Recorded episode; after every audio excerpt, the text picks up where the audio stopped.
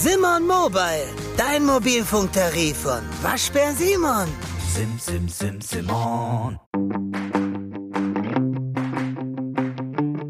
Peinlich? Gibt's nicht. Hallo, mein Name ist Clara Ott. Ich bin Redakteurin im Wissenschaftsressort bei Welt. In diesem Podcast möchte ich mich Gesundheitsthemen widmen, die unangenehm sind und schambehaftet oder sogar mit Angst verbunden. Unser Thema heute ist der Alkohol. Wir wollen reden über Abstinenz, über die Scham des Trinkens. Woher weiß man überhaupt, dass man süchtig ist? Und was tut man, wenn man jemanden kennt, der vielleicht ein Alkoholproblem hat? Im Studio bei mir persönlich heute wieder ein Gast vor Ort ist die Sozialpädagogin Christina Schad. Herzlich willkommen. Dankeschön für die Einladung. Sie arbeiten bei der Fachstelle Suchtprävention vom Land Berlin. Deswegen sind Sie direkt vor Ort und kennen sich perfekt mit Suchtprävention aus. Darüber wollen wir auch später reden. Woher weiß ich, dass ich ein Alkoholproblem habe? Es gibt so Anzeichen, auf die man achten kann, wenn ich zum Beispiel morgens aufstehe und zuallererst an Alkohol denke. Meine Gedanken die ganze Zeit irgendwie dabei sind zu überlegen, wo kriege ich denn jetzt Alkohol her? Und im Grunde alles andere so ein Stück in den Hintergrund gerutscht ist und ich sehr, sehr fokussiert darauf bin, Alkohol zu trinken. Und dann ist es schon so, dass man ja. sich Gedanken machen sollte. Okay, also man denkt an Alkohol, der Tag dreht sich dann um Alkohol und wir sind ja quasi jetzt im ersten Jahr der Pandemie und sie wird mhm. auch noch ein mhm. Stückchen weitergehen. Es gibt jetzt schon die ersten Studien, die ganz interessant sind, unter anderem der Global Drug Survey, der in Brasilien, in den Niederlanden, Deutschland, Österreich weltweit Menschen befragt hat zu ihrem Alkoholkonsum. Knapp die Hälfte trinkt häufiger Alkohol und ungefähr 40 Prozent trinkt mehr Alkohol. Mhm. Das heißt, obwohl die Bars alle geschlossen haben, wird zu Hause mehr getrunken. Was haben Sie für ein Gefühl, was diese Pandemie grundsätzlich mit den Menschen macht und dem Thema Alkohol? Man muss ja grundsätzlich sagen, Alkohol ist in Deutschland zumindest sehr preiswert und das ist überall zu kriegen. Das hängt nicht an den Bars und auch nicht an den Restaurants. Man bekommt es 24-7 mhm. überall. Und wenn man sich dann überlegt, dass die Situation momentan für viele auch Druck bedeutet, Belastung bedeutet, Unsicherheit bedeutet, ja, kann man sich vorstellen, dass es dann irgendwie Wege braucht, um diesen Druck loszuwerden. Ja. Es wurden auch die Gründe in der Studie aufgelistet. Ja. Unter anderem trinken die Menschen, weil sie Angst haben, mhm. Stress. Viele trinken auch, weil sie sich depressiv fühlen. Das bedingt ja auch oft dann das eine, das andere, weil sie einsam sind. Viele gaben auch an, dass sie einfach Langeweile haben. Genau. Und Zeit haben, Alkohol zu trinken. Also das mhm. ist ja auch total spannend, dass man das so ja, ich bin zu Hause, guck meinen Streaming-Anbieter, einen Film, mhm. entweder alleine oder mit dem Partner. Und für viele ist dann so ein bisschen die, in Anführungsstrichen, Lebensfreude, sich Alkohol zu gönnen, oder? Genau, also es ist, ist tatsächlich so, dass wenn man Zeit hat und gleichzeitig viele Dinge, die man nicht, äh, die man gerne macht, zurzeit nicht gehen. Also man kann nicht in den Fitnessclub gehen, man kann nicht ins Kino gehen, man kann viele, also was noch geht, ist Bücher lesen, spazieren gehen.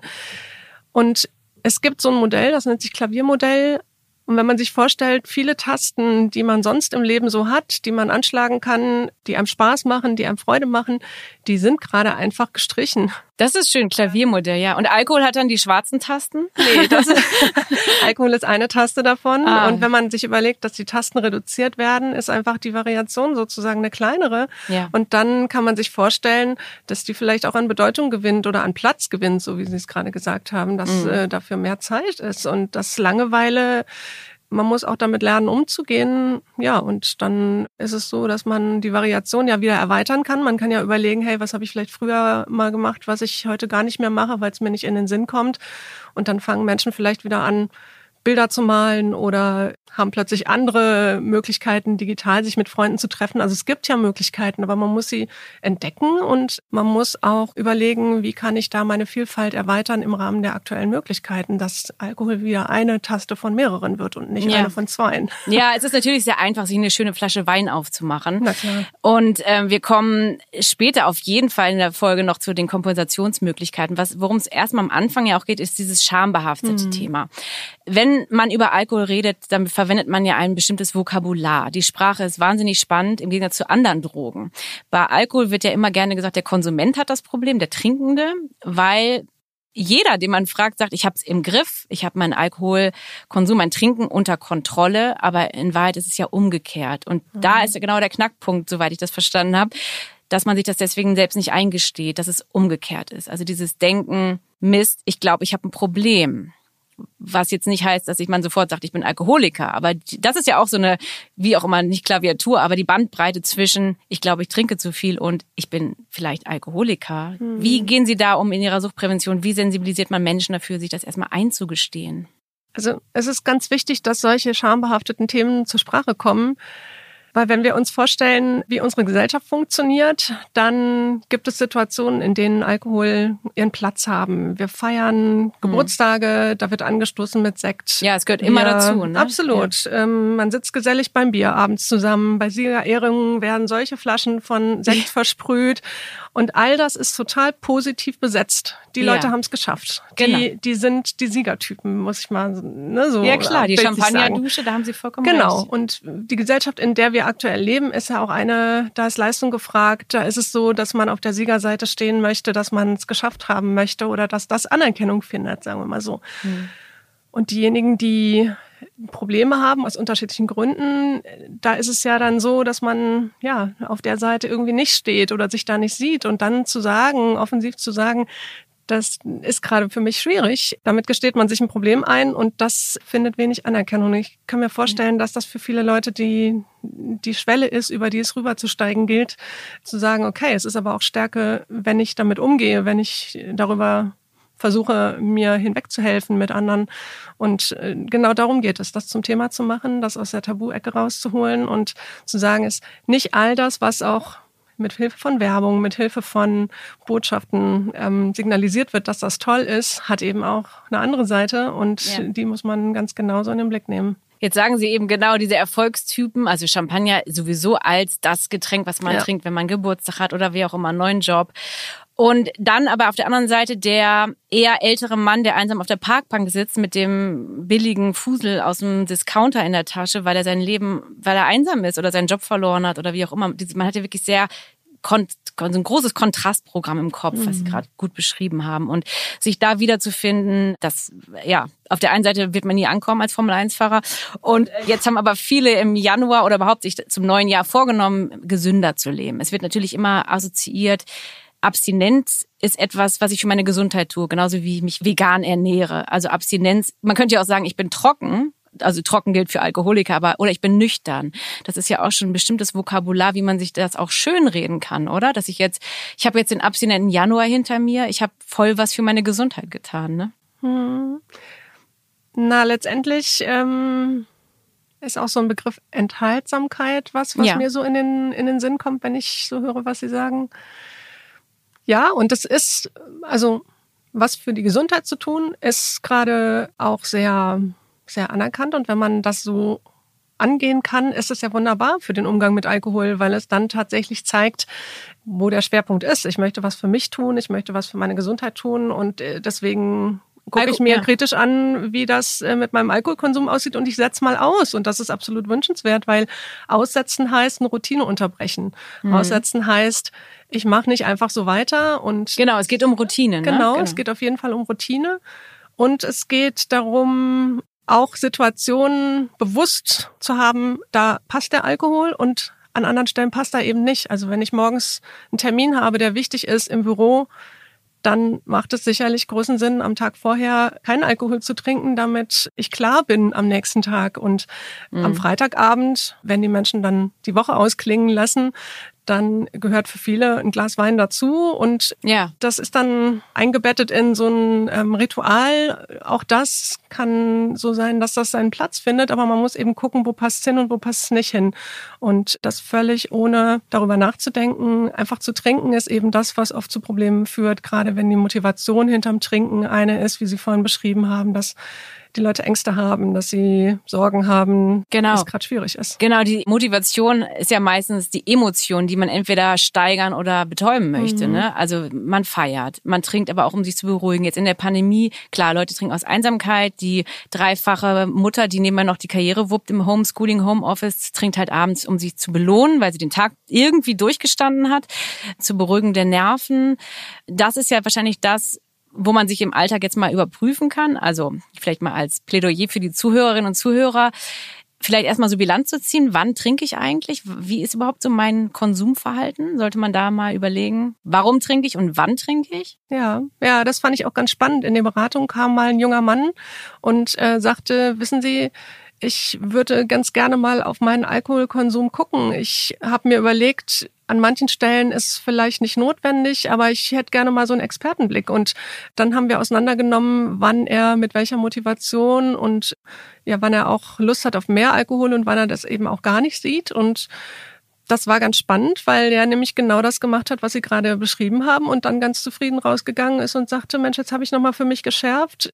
Unter der Woche ist es eher jetzt nicht so mein Ding, aber am Wochenende kann ich auch mit meinen Freunden am Samstagabend mal einen Wein trinken und mir vorher überlegen, wie viel das dann ja wäre und sich ein Limit zu setzen. Auch das ist im Rahmen von Alkoholkonsum wirklich ein zentraler Punkt. Genau, weil man hat natürlich auch oft da das Extrem im Kopf, dass man sich abschießt, richtig besoffen ist, bis zur Bewusstlosigkeit trinkt, was viele eher in jüngeren Jahren machen.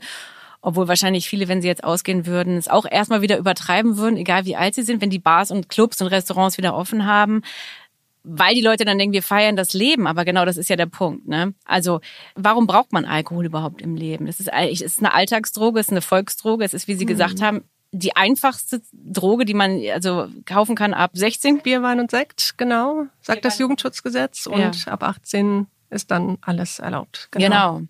Aber im Gegensatz zu anderen Drogen, wie zum Beispiel Zigaretten, also die abhängig machen, mhm. wird es halt ganz anders gehandhabt, wenn jemand auch sagt, ich trinke gerade nicht, ich äh, mache gerade eine Pause. Da müssen sich die Leute automatisch für rechtfertigen. Das ist ja auch dieser schambehaftete Faktor.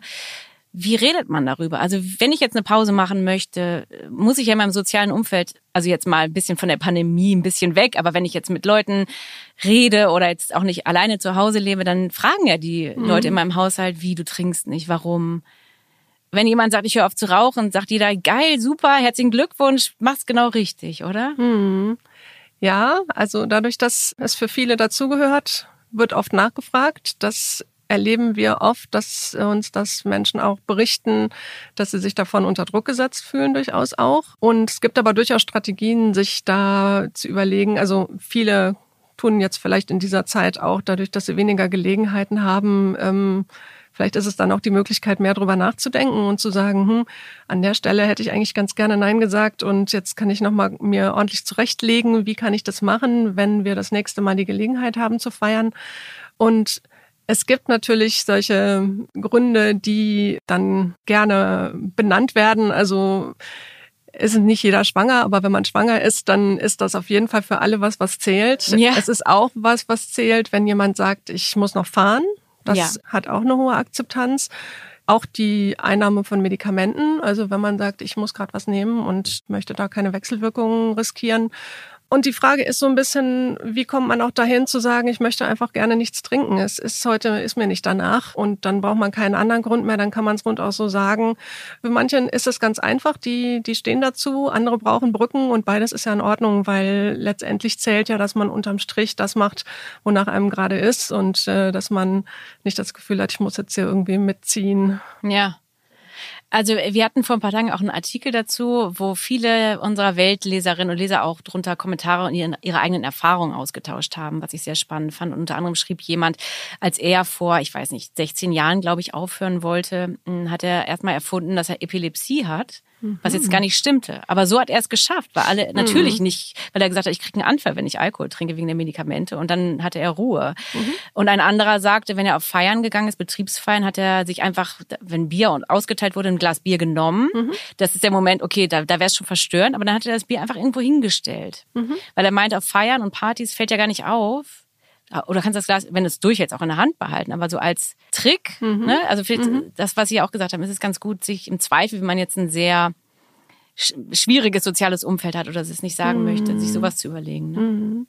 Genau. Und letztendlich ist es natürlich auch eine Möglichkeit, vorher mit Freunden darüber zu sprechen und zu sagen, hör mal, heute ist mir nicht danach, vielleicht könnt ihr da auch ein bisschen gucken, kriegen wir das zusammen ohnehin und das eben einfach auf einen anderen Boden zu setzen, weil es ist ja ganz wichtig, wie verhalten sich meine Freunde um mich rum, was für Signale kriege ich von außen, gibt es auf der Party ganz viele spannende Sachen, die man trinken kann, ohne dass da Alkohol drin ist oder funktioniert die Party oder dass die Firmenfeier so, dass da im Grunde zwei Kästen Bier gekauft worden sind und ansonsten gibt's Leitungswasser. Also das ist ja. ja auch, sind ja auch Signale, die man setzen kann und die auch ein Umfeld ja, beeinflussen kann. Das ist wahrscheinlich leichter, wenn man auf Partys ist, wo mehr als zehn Leute sind. Aber was jetzt ja im Lockdown teilweise erlaubt ist, dass man sich zum Beispiel mit einem befreundeten mhm. Ehepaar trifft oder macht ja. eine Zoom-Party wo alle dann anstoßen per Video.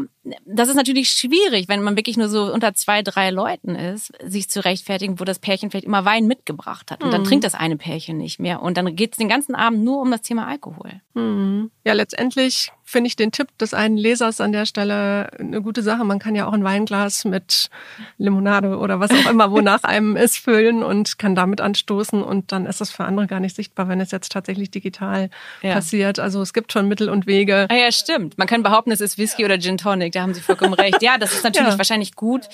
Einfach nur, weil es vielen auch schwer fällt, wenn man gerade dabei ist, sich einzugestehen. Ich glaube, ich habe keinen gesunden Umgang mhm. mit Alkohol dann muss man sich ja auch erstmal selber beobachten, ob man das jetzt ein paar Wochen oder Tage oder wie auch immer Monate durchzieht. In dieser Zeit, wo man das mit sich selber ausmacht, ist es vielleicht auch ganz gut, das gar nicht groß zum Thema zu machen, weil sonst muss man sich ja permanent rechtfertigen. Und was ich auch im Zuge meines Artikels gelernt habe über dem Dry January, ist, dass man nach 30 Tagen, also 30 Tage durchhalten, ist gar nicht so schwer. Schwierig wird es zwischen 40 und 100 Tagen, weil dann wirklich auch die psychischen Entzugserscheinungen eintreten. Also für jeden, der so ein bisschen wissen will, mhm. auch wie schlimm ist es, reicht es vielleicht gar nicht, nur so ein paar Wochen mal auszusetzen, weil der Körper das ganz gut verkraftet. Und die Vorteile des Entzugs also der Trockenheit oder der Nüchternheit, die ja eben auch psychisch sind, dass man zum Beispiel besser schläft mhm. oder mehr Lebensfreude hat. Es geht jetzt gar nicht nur um die Leberschäden und dieses wirklich, mhm. was jeder so ein bisschen in der Schule hoffentlich auch gelernt hat, warum Trinken nicht gut ist.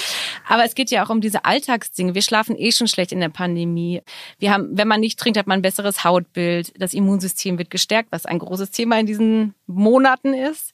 Eben, man hat eine gesteigerte Libido, Potenz, Motivation und, wie Sie am Anfang gesagt haben, auch mehr Lust, Hobbys oder neue Leidenschaften nachzugehen. Wenn man jetzt überlegt, ne, also es muss jetzt gar nicht darum gehen, sich einzugestehen, dass man ein Alkoholproblem hat, aber einfach mal das wegzulassen zu gucken, was vielleicht mit einem passiert, so als Selbstversuch. Vielleicht ist es auch mal ein ganz guter Ansatz, wo viele Menschen sich ja auch gesünder ernähren wollen. Auch die psychische Gesundheit mehr ins Bewusstsein der Menschen zu rücken, oder ja, bei dem Thema? Absolut, absolut. Und es gibt ja schon lange auch Fastenzeiten, wo Menschen verzichten auf Dinge unterschiedlichster Art. Das ist nicht in jedem Fall der Alkohol, das ist ja manchmal auch, äh, sind es andere Gewohnheiten. Und das zu unterbrechen und sich bewusst zu machen, was gewinne ich denn dadurch auch, das ist ein ganz wichtiger Schritt. Und auch gerade beim Alkohol geht es eben, so wie wir das vorhin auch hatten, darum, die Gewohnheit zu unterbrechen.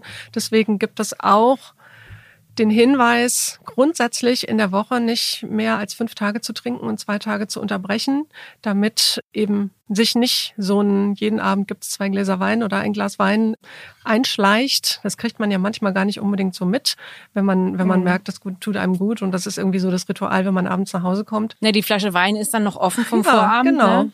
Wird dann schlecht oder was auch immer man Und dann trinkt man sie einfach weiter, ganz genau. Ja. Und, ähm, und es gibt eben bestimmte Situationen, in denen man einfach keinen Alkohol trinken sollte, sogenannte Punktnüchternheitssituationen.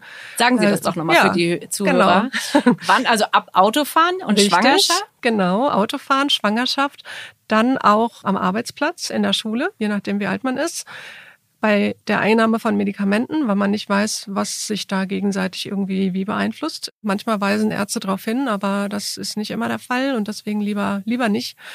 Und auch wenn man Kinder beaufsichtigt, dann braucht man alle Sinne beisammen und dann lieber an einem anderen Zeitpunkt können wir endlich los. Ja, Moment, ich muss mir gerade noch ein Ticket organisieren. Äh, welche S-Bahn nehmen wir nochmal? Du holst dir jetzt am besten mal das Deutschland-Ticket. Das geht ganz schnell. Und schon können wir mit allen Bussen und Regionalbahnen fahren, wann wir möchten. Und auch wohin wir wollen? Ja, wir steigen einfach ein und müssen uns mit dem Deutschland-Ticket um keine weiteren Tickets kümmern. Egal, ob du montags damit ins Büro fährst oder wir spontan nach Berlin wollen. Oder am Wochenende ins Grüne. Okay, das heißt, wenn ich mit den Jungs zum Auswärtsspiel will, steige ich einfach mit meinem Ticket in die Regionalbahn und den Bus und fahre zum Stadion. ja, ganz genau. Aber jetzt geht's erstmal zum Shoppen in die Stadt. Und? Wann möchtest du losfahren? Jetzt informieren unter bahn.de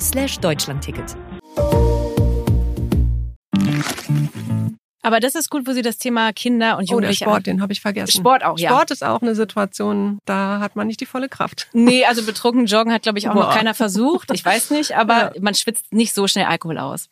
Deswegen kann man sich das mit Joggen auch nicht schönreden.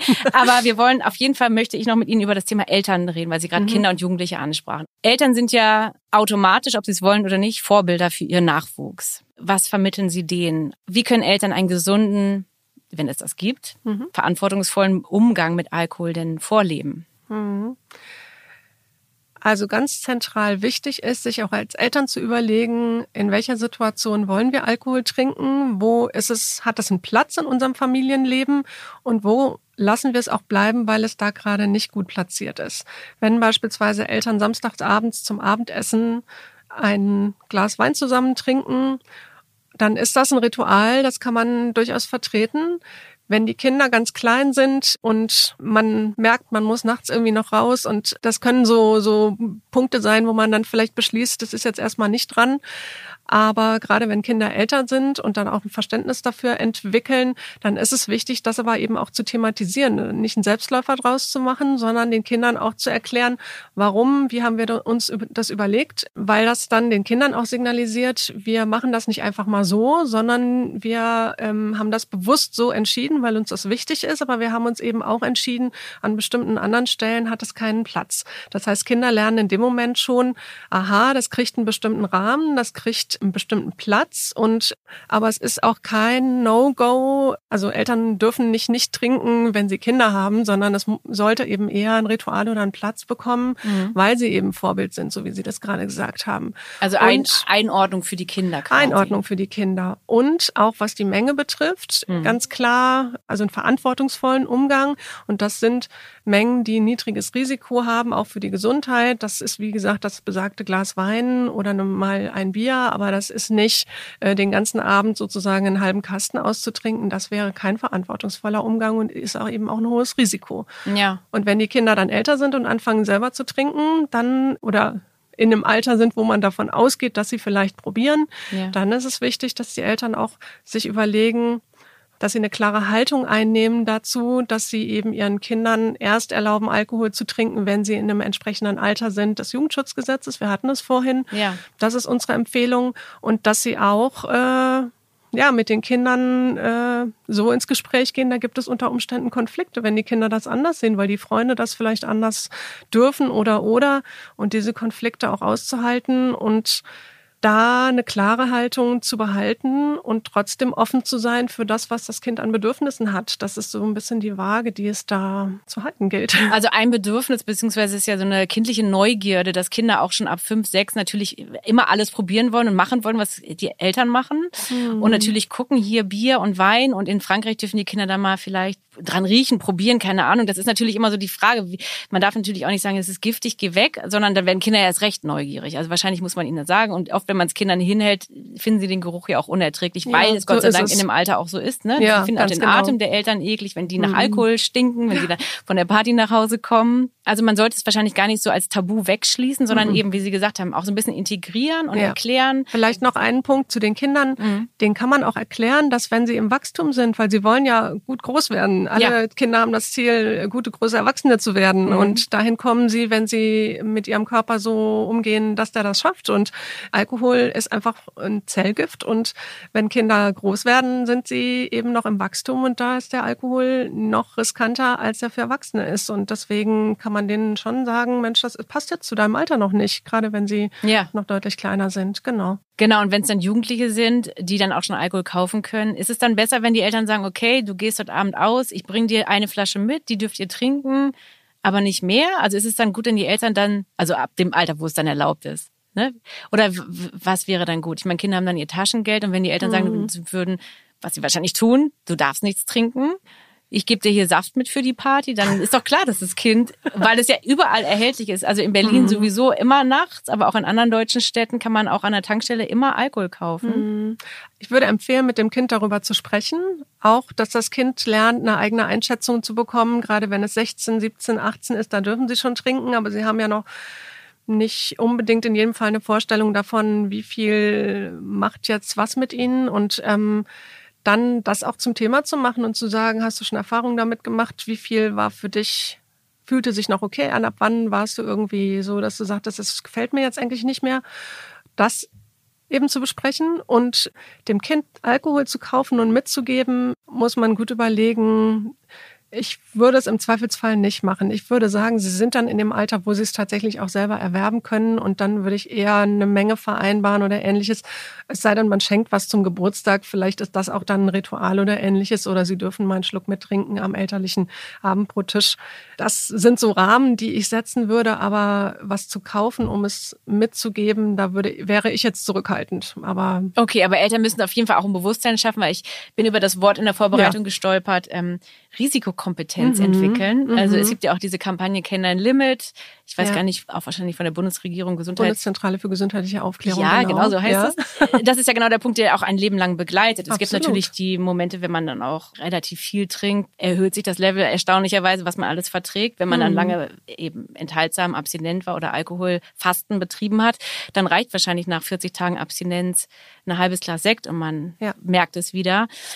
Was ist denn da so ja, das ist natürlich immer so die Gratwanderung, weil jeder verschieden viel verträgt. Ne? Manche werden lustig, das ist ja auch der Grund, warum trinkt man, ne? weil man gut drauf ist, weil man mhm. irgendwie denkt, ja, dann bin ich lockerer.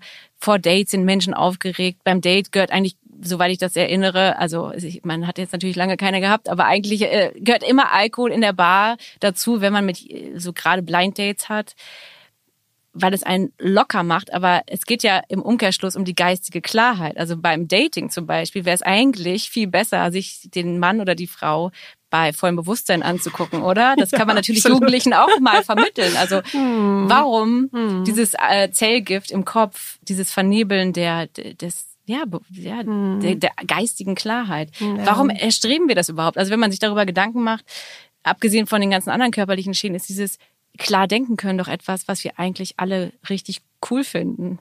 Na, vielleicht, ja, ja, absolut. Also ich denke, man muss vielleicht auch damit aufräumen oder man muss nochmal daran erinnern, dass Alkohol ein Stimmungsverstärker ist. Also der Wunsch ist immer der, dass man damit lustiger und lockerer wird. Wenn es einem aber eben erstmal auch nicht ganz so gut geht, mhm. dann ist das nicht unbedingt so, dass man dann dadurch plötzlich lustig wird. Und Sie haben die Risikokompetenz angesprochen das ist das, was wir aktuell in der Präventionsarbeit als Ziel sehen oder was wir verfolgen, dass Risikokompetenz gelernt wird. Und das kann man nur, wenn man sich, wenn man die Chance hat, sich über Risiken auszutauschen, wenn man überhaupt Risiken kennt. Da gilt es mit, gerade mit jungen Menschen drüber zu sprechen, aber mit Erwachsenen gleichermaßen. Auch die haben sich nicht immer alle Risiken so bewusst. Und dann ist die Frage, wie gehe ich damit um? Weil das ist ja der entscheidende Punkt. Wissen tun wir alle eine ganze Menge, aber handeln tun wir nicht immer danach. Und, ja. und jeder hat vielleicht auch eine andere Handlungsprämisse oder sieht bestimmte Dinge riskanter und andere ja weniger. Aber die Frage ist so ein bisschen, wo ist mein eigenes Limit? Und das der anderen, ne? Das der anderen und wie passt das zusammen und wie kann ich eben auch nach meinem Limit handeln, so dass ich nicht das Gefühl habe, boah, jetzt ist es total drüber und jetzt geht's mir gar nicht mehr gut. Also letztendlich ist das das Wichtige, worüber wir uns Gedanken machen müssen und da kann ich auch nicht sagen, bloß weil mein Kumpel total der Risikomensch ist und bis zum Äußersten geht, passt das noch lange nicht zu mir und deswegen ist es ganz wichtig, dass wir da auch mit uns selbst ins Gespräch gehen, ja, so wie Sie das vorhin auch gesagt haben. Dass man haben. ehrlich ist, ne? Ich meine, das hm, hängt genau. viel zusammen mit sich das selbst eingestehen. Sie hat mir im Vorgespräch noch eine Sache gesagt, die ich spannend fand, dass im Lockdown oder in dieser Pandemiezeit natürlich auch so eine Kontrolle des sozialen Umfelds wegfällt. Man kriegt ja nicht mit, wie viel hm. die anderen trinken. Man geht ja jetzt nicht mehr mit seinen Freunden aus, sondern man telefoniert vielleicht. Was glauben Sie, was das, wie gefährlich diese Zeit vielleicht ist oder wie kritisch, dass man auch nicht mitkriegt, wenn Menschen vielleicht auch in die Alkoholabhängigkeit gerade abrutschen. Ja. Meine, die kommen ja nicht eben zu so Suchtberatungsstellen oder zu Ihnen, sondern diese Zeit, da passiert sehr viel, auch gerade natürlich im Hintergrund. Aber wie sehen Sie das beim mhm. Thema Alkohol? Ja, letztendlich appellieren wir sehr stark daran, dass trotz Abstand halten, dass wir Kontakt halten, weil mhm. es gibt ja Möglichkeiten glücklicherweise über digitale Wege. Es gibt auch Möglichkeiten, sich mit Abstand zu begegnen und es ist wichtig, dass wir weiter voneinander mitbekommen, wie es dem anderen geht, wie es den Freunden geht, wie es der Familie geht, ähm, um um auch Entlastung zu bekommen und um eben auch mitzubekommen, wann, wann gibt es Verhaltensmuster, die vielleicht sich in eine schwierige Richtung entwickeln, weil wir eine ganze Menge als soziales Umfeld dafür tun können, dass jemand ähm, frühzeitig aufgefangen wird. Also frühzeitig, ich meine, das ist genau der Punkt, dass viele jahrelang trinken, bis sie sich das wahrscheinlich eingestehen oder bis es dann wirklich auch körperliche Folgen hat oder man vielleicht den Job verliert, der Partner Schluss macht. Ich meine, da, es gibt so viele Ebenen, zu denen wir heute leider alle gar nicht kommen können, aber unter dem Interview hatte ein Leser geschrieben, es gab für ihn den Point of No Return, wo er gemerkt hat, er ist so am Boden. Es gibt dieses, ja, es muss im Kopf so Klick machen, wo man merkt, Mist, das geht so nicht weiter. Und dass man das bei sich selbst hat, ist wahrscheinlich schon, also ich weiß nicht, an welchem Ende der Klaviatur hm. gefühlt, also oder dass man das bei anderen erkennt. Hm. Ich meine, so gut kann man die Menschen ja manchmal, man kann ja gar nicht so gut reingucken manchmal. Ne? Und gerade im Lockdown ist es wahrscheinlich sehr schwer zu erkennen, dass jemand hm. gerade sehr am Boden ist. Ne? Ja, es ist sicherlich schwieriger in, in den Zeiten, die wir jetzt haben. Gleichzeitig, wenn man sich kennt, merkt man auch, wenn sich jemand anders merkwürdiger verhält. Ähm, und dem tut das dann gut, wenn der das gespiegelt bekommt, weil er sieht das unter Umständen eben erst sehr viel später, das, was Sie gerade beschrieben haben. Und deswegen ist es so wichtig, dass wir uns trauen, dazu eben auch was zu sagen, wenn wir merken, Mensch, der sieht nicht gut aus oder, oder verhält sich anders, als er es normalerweise tun würde, ist sehr viel schneller auf 180. Das also, können ja alles Punkte sein, die einem Sorge bereiten. Und da muss man nicht sagen, du hast damit ein Problem. Aber alleine schon das zu benennen und zu sagen, mir fällt auf, dass du anders reagierst als noch vor zwei Monaten, als wir uns gesprochen haben, mhm. kannst du sagen, womit das zusammenhängt. Und dann kann der andere sagen, es geht dich gar nichts an. Mhm. Der kann aber auch sagen, oh Mist, ist mir gar nicht aufgefallen.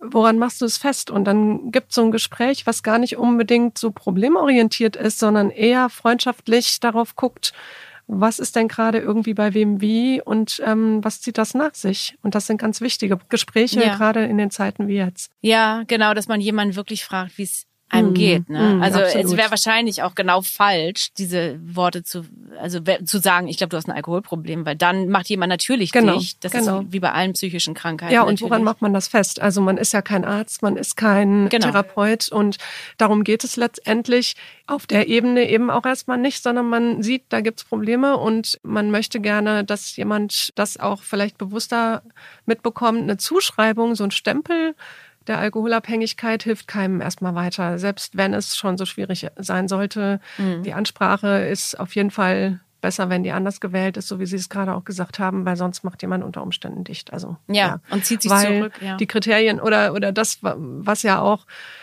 oft auftaucht, wenn Leute eine Problematik damit haben, ist, dass sie dann eben auch sagen, nee, ist nicht so. Also Lügen sind ein ganz klares Kriterium oder eben auch sich das nicht eingestehen, dass das schwierig ist. Und damit kommt man nicht weiter. Also dann wirklich eher Sorge formulieren und ähm, nachfragen, woran es gerade hängt, damit man unter Umständen vielleicht auch dann externe Unterstützung einholen kann. Das ist ja ein guter Schritt. Ja. Ja. Und wie ist es, wenn der, wenn man mitkriegt, dass jetzt der Partner angefangen hat, im Lockdown zu trinken? Also man geht vielleicht tagsüber mhm. noch ins Büro, aber die Frau macht Homeschooling und so zu Hause. Wie spricht man das dann an? Mhm. Also wenn das wirklich noch, also im eigenen Haushalt verheimlicht wird zum Beispiel. Ja, ja. Viele gehen ja dann hin und versuchen das selbst zu regeln, dann sich so dolle drum zu kümmern, dass sie sozusagen selber auch ganz belastet sind und äh, das ist nicht immer der, der Weg, der an der Stelle hilft, weil meistens, wenn die Probleme größer geworden sind, wirklich externe Unterstützung, also externe Hilfe, eine Therapie, je nachdem, wie die Problematik, wie, wie feste die schon ist, ist es wirklich wichtig, den Schritt dann auch zu machen, weil Viele haben die Idee, das selber irgendwie in den Griff bekommen zu wollen. Und das geht sicherlich auch, wenn es um riskanten Konsum geht. Aber da sozusagen nur in der eigenen Suppe zu rühren, ja. ist meistens äh, nicht das, was dann letztendlich da daraus führt. Also ja, Sie sagen eben im Griff, das ist ja immer dieser Gedanke, man kann es kontrollieren und viele sagen dann, okay, ich trinke einfach weniger oder eben ich trinke kontrollierter. Das Thema Entzug und Therapien, dazu werden wir auch weiterführende Literatur und Informationen verlinken. Etwas, was einen dann auch das Leben lang begleitet, richtig? Also man ist, wenn man wirklich trocken ist, man hat Alkohol dann dauerhaft als Thema. Es ist nichts, was man überwindet, richtig? Also wenn man eine Abhängigkeitserkrankung tatsächlich hat, dann ist das ein lebenslanges Thema. Mhm. Selbst wenn man einen Entzug gemacht hat, selbst wenn man danach ent sich entwöhnt hat und äh, vielleicht guten Anschluss gefunden hat an eine Selbsthilfegruppe oder andere Möglichkeiten, dann ist es trotzdem was, wo man das ganze Leben lang aufpassen muss, weil es äh, ja, weil es die Herausforderung bleibt und weil es immer die, das Risiko gibt, wieder rückfällig zu werden und das gleich eben auch bewusst zu haben, dass es dieses Risiko gibt, hilft Menschen, sich Mechanismen zu schaffen, den eben nicht unbedingt äh, drin zu haben, sondern sich äh, anders zu helfen. Und wenn man das aber nicht zum Thema macht, dann ist es umso schwieriger, wenn Menschen eben merken, boah, das, ja, jetzt bin ich, bin ich eben da wieder in dem Punkt drin weil es eben so allgegenwärtig ist, so wie Sie es gerade auch gesagt haben. Aber da ist ja auch schon wieder das, das Vokabular interessant, dass man sagt, man hat den Absprung geschafft mhm. von einer Droge mhm. oder den Entzug und ja. man ist entwöhnt. Also das, was man, glaube ich, jetzt nochmal gut zusammenfassen kann, ist, Alkohol ist etwas, was einem nur vordergründig vielleicht gut tut. Jeder sollte sich fragen, was ist meine Routine, wie integriere ich das in, mhm. äh, egal wie alt ich jetzt bin, was will ich auch anderen vorleben? Und was ist vielleicht für meine, was Sie am Anfang sagten, die meine Klaviatur des Lockdown-Lebens, also wie halte ich es bestmöglich aus, ob es jetzt ist Sport, ob ich jetzt denke, ich finde einen gesunden Schlaf viel wichtiger, ich finde es abends schöner, mir gute Musik anzumachen, statt Rotwein zu trinken, sondern Jazz ist vielleicht mein Ding und ich habe es ganz vergessen. Ja, letztendlich sich nochmal bewusst zu machen, was sind die Dinge, die mir wichtig sind, worum geht es mir, was gibt mir Kraft, was gibt mir Zuversicht, was mache ich gerne, was macht mir Spaß. Und da gibt es meist, wenn man sich ein bisschen Zeit gibt, dann gibt es Dinge, die einem einfallen. Manchmal sind es, wie gesagt, Tätigkeiten oder, oder Hobbys oder Sachen, die vielleicht schon länger zurückliegen, die man wiederbeleben kann. Und Ziel ist es, eben Alkohol als eine Taste zu behalten, neben möglichst vielen anderen ähm, oder eben die Taste auch rauszunehmen, wenn man sagt, das ist, hat momentan keinen Platz. Das ist genau dasselbe. Das Recht hat man natürlich auch. Ja. Genauso wie bei allen anderen Tasten. Ja, genau. Das ist ja das Schöne, wenn man es mal länger dann vielleicht ohne Alkohol ausgehalten, in Anführungsstrichen, oder geschafft hat, mhm. ist es natürlich ganz spannend zu sehen, vermisst man es überhaupt oder nicht. Ja. Oder wie ja. verändern sich auch Menschen im Umfeld, die vielleicht vorher viel getrunken haben? Mhm. Meine letzte Frage an Sie, die ich jedem Gast stelle. Was für ein peinliches, schamhaftes Gesundheitsthema haben Sie denn noch, abgesehen von Ihrem Spezialgebiet, dem ich mich in einem der zukünftigen Podcasts mal widmen sollte? Ja, es ist ein Thema, was uns schon lange bewegt. Und zwar sind es Suchterkrankungen in der Familie. Das heißt, wenn die Eltern suchtkrank sind, dann mhm. brauchen die Familienunterstützung.